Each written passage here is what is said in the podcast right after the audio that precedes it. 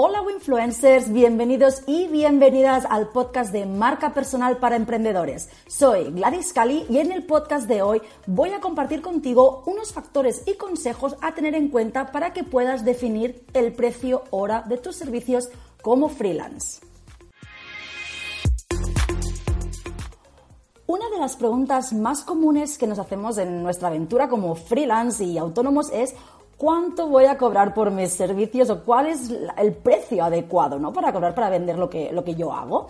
Incluso cuando ya eres freelance de hace unos años de experiencia, sigue esa duda si estás cobrando lo suficiente o cuánto sería el momento adecuado para subir ese precio. Tienes que tener en cuenta que las expectativas cambian, tu experiencia también, los costes evolucionan y seguramente tengas más formación con el tiempo. De hecho, yo en un año, eh, menos de un año, llegué a triplicar el precio de mi programa de mentoring y de hecho el 100% de mis clientes del programa acaban aumentando el precio de sus servicios porque la percepción del valor de lo que ofrecen también aumenta. En la primera reunión de mis mentorías a emprendedores les pregunto, ¿cuánto cobran por hora? Muchos de ellos no saben qué responder o no tienen claro si están ganando o perdiendo. De hecho, me acuerdo en la primera sesión de mentoring con una de mis clientas, Silvia, que es consultora de creación de contenidos, me dijo, si genero un contenido X me lleva cuatro horas, entonces puedo generar un total de dos contenidos X en un día, teniendo en cuenta que su jornada laboral es de ocho horas, ¿ok? Entonces, en total, durante una semana de cinco días laborables podría generar 10 contenidos X. Si calculaba el precio de hora de ese trabajo, podía tener un sueldo de 1.800 euros al mes, que, no está bastante, que está bastante bien, no es un sueldo, digamos, decente. Pero no, no es así. De aquí este episodio de hoy para enseñarte cómo calcular de una manera sencilla y cuánto puedes y deberías cobrar la hora. Antes de darte los consejos y los pasos que tienes que hacer para determinar este precio ahora, déjame decirte que bajo mi punto de vista no deberías cobrar por horas, sino por soluciones. Por ello, lo primero que hacemos en, el programa de mentoring que hago de, de Influencers es definir una propuesta de valor, un servicio único, cerrado y que soluciona el problema de tu nicho de mercado concreto. De esta manera también consigues pues, no acabar claudicando con más horas de la cuenta y perder dinero en tus proyectos, como comentaba en un post de, mi cuenta de Instagram hace, hace poquito. ¿okay? Dicho esto, yo no soy muy partidaria de eh, cobrar por horas, sino por soluciones. Internamente sí que tenemos que pensar un mínimo que queremos cobrar por hora de trabajo. Y eso no es solo el tiempo que nos pasamos con el cliente, sino también la preparación, las reuniones y el trabajo en sí. Además tenemos que pensar que ese valor hora no es neto, ¿ok? Tienes que pensar en tus gastos fijos, variables, impuestos y hasta lo que te gastas en cafés al mes. Que el otro día estaba con una amiga de la hablando de esto y dije, me gasto 90 euros al mes. Digo, hay que empezar a tomar café en casa, ¿ok? Pero hay que calcular estas cosas que no tenemos en cuenta.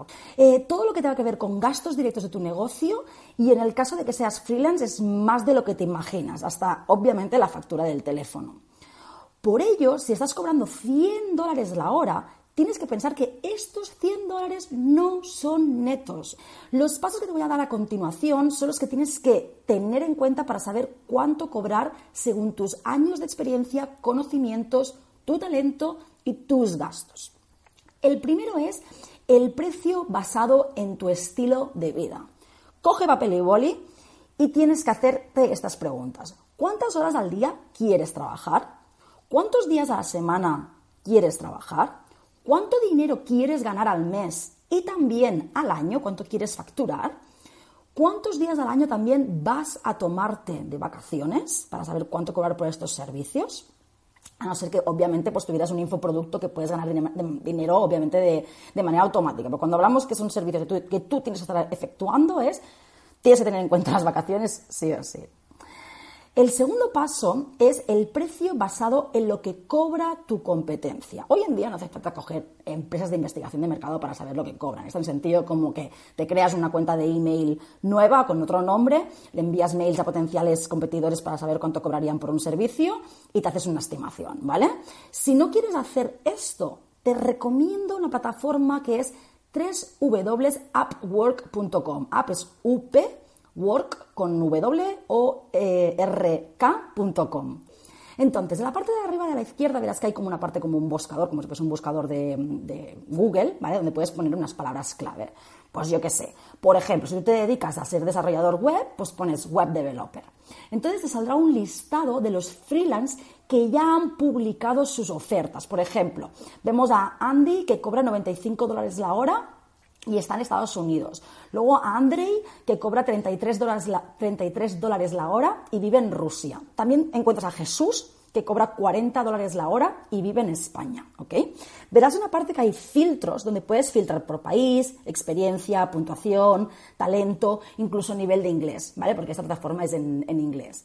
Mi consejo es que filtres por tu público donde quieres ir, tu nivel de experiencia, etcétera, y cojas los primeros 10 resultados que te salen y hagas una media de estos. Entonces, esto podría ser una estimación de tu precio a la hora. Nunca, ¿vale? Consejo importante. Nunca cobres por debajo de la media. En ocasiones esto puede mostrar un signo incluso de baja calidad. Piénsalo, cuando, cuando vas al supermercado y yo, por ejemplo, el otro día tenía que ir a comprar una, soja para cocinar, ¿vale? el típico, bueno, el liquidillo de soja, supongo que sabes de lo que te estoy hablando. Y había tres. Había uno que era muy barato, uno que era muy caro y el del medio. Indirectamente, inconscientemente, lo que hacemos es el barato, lo eliminamos, ya no, lo descartamos porque lo damos como que va a ser más malo. Pues piensa que la gente cuando tiene que contratar tus servicios es lo mismo. Si tú contratas, imagínate que tienes que contratarla para que te hagan la web y uno te envía un presupuesto de 200 dólares, el otro te envía un presupuesto de 1000 y el otro de 5000. El de 200 ya, aunque a lo mejor sea muy bueno, muy buena chica, ya lo vas a descartar. Entonces, aplícate el cuento también cuando tú vayas a definir el precio de tus servicios. Solo hay una excepción en el cual tú puedes ponerte por debajo de la media. El, primero es que tengas cero experiencia, entonces necesitas es clientes para empezar a crear portafolio. Tienes una profesión que es casi imposible mostrarlo con un portafolio, ¿vale? O es un asistente virtual, por ejemplo.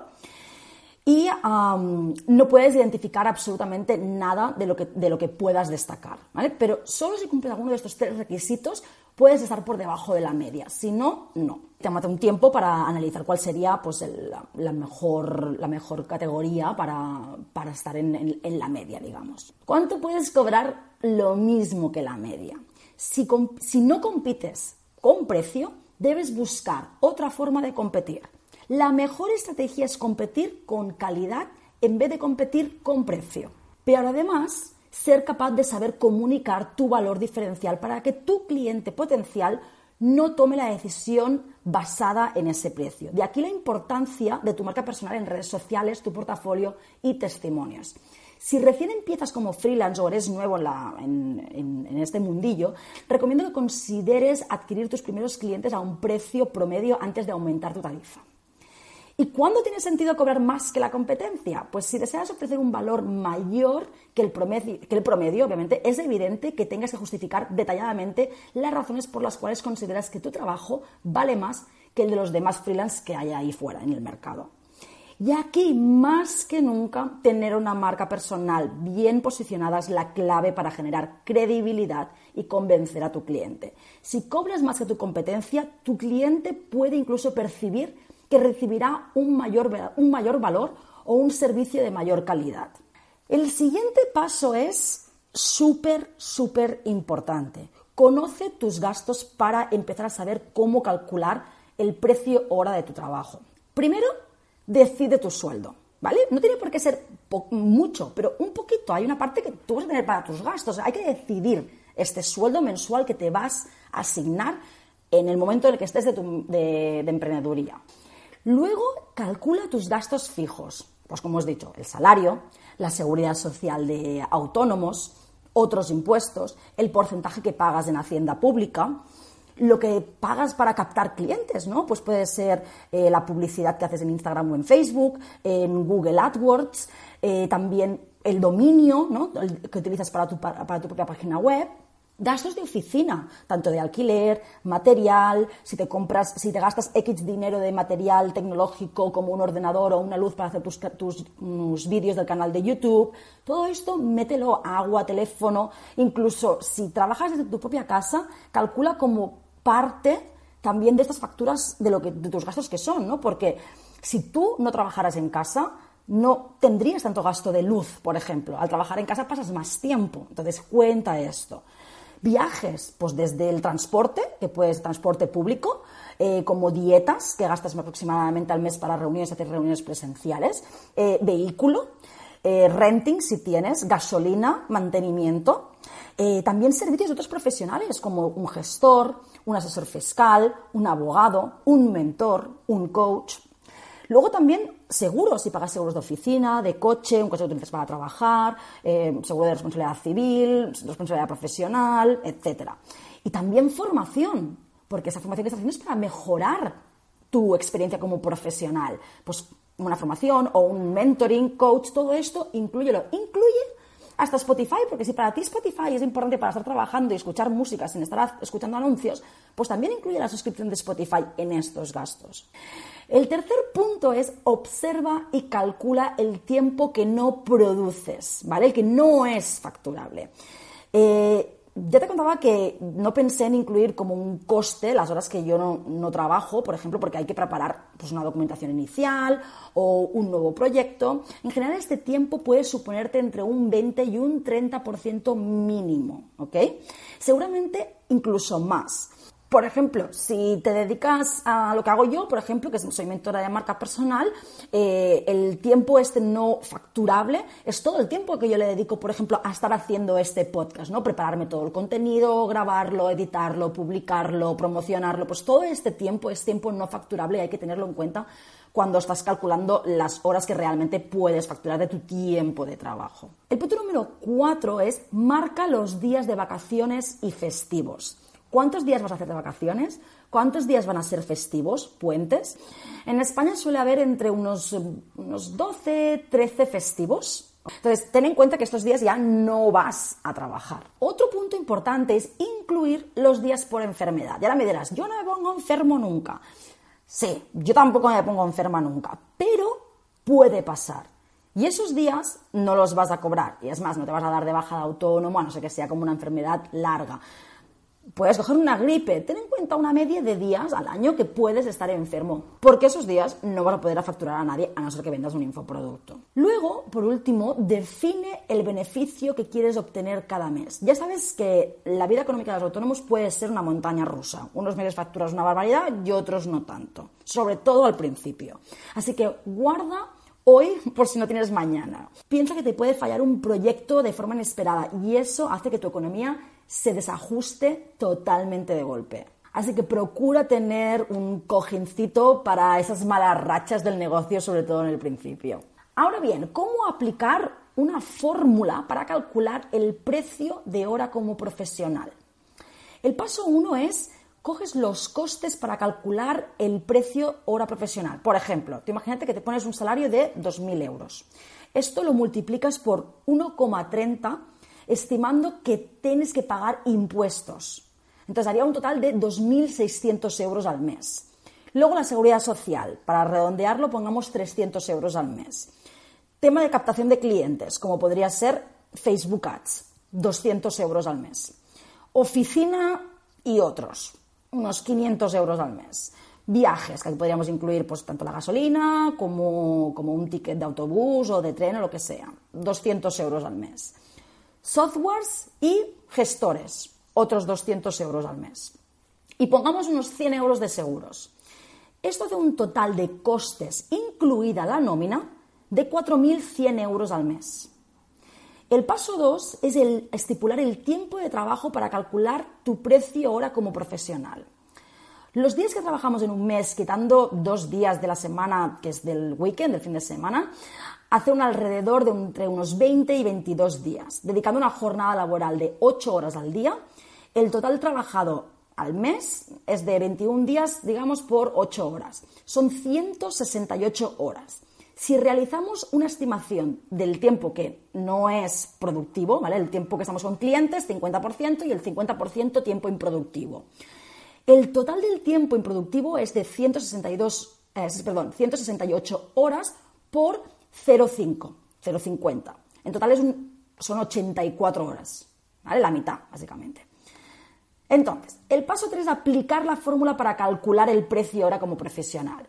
la, fórmula para intentar hacerte como un picture ahora en, tu cabeza cuando estás escuchando este podcast son los costes mensuales, incluida la nómina, dividido entre las horas trabajadas productivas menos las horas improductivas. En este caso hemos dicho los 4.100 euros dividido entre las 168 horas que podemos trabajar en un mes menos las 84 horas trabajadas eh, improductivas, hace un total de 48,81 euros la hora.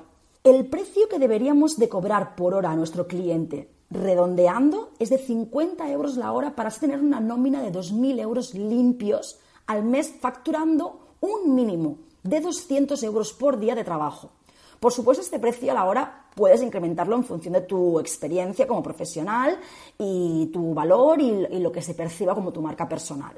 Pues bien, hasta aquí el episodio de hoy. Si quieres saber más sobre mi programa de mentoring de marca personal, te dejo el link en los comentarios de este podcast. También lo puedes encontrar en www.gladyscali.com barra mentoring.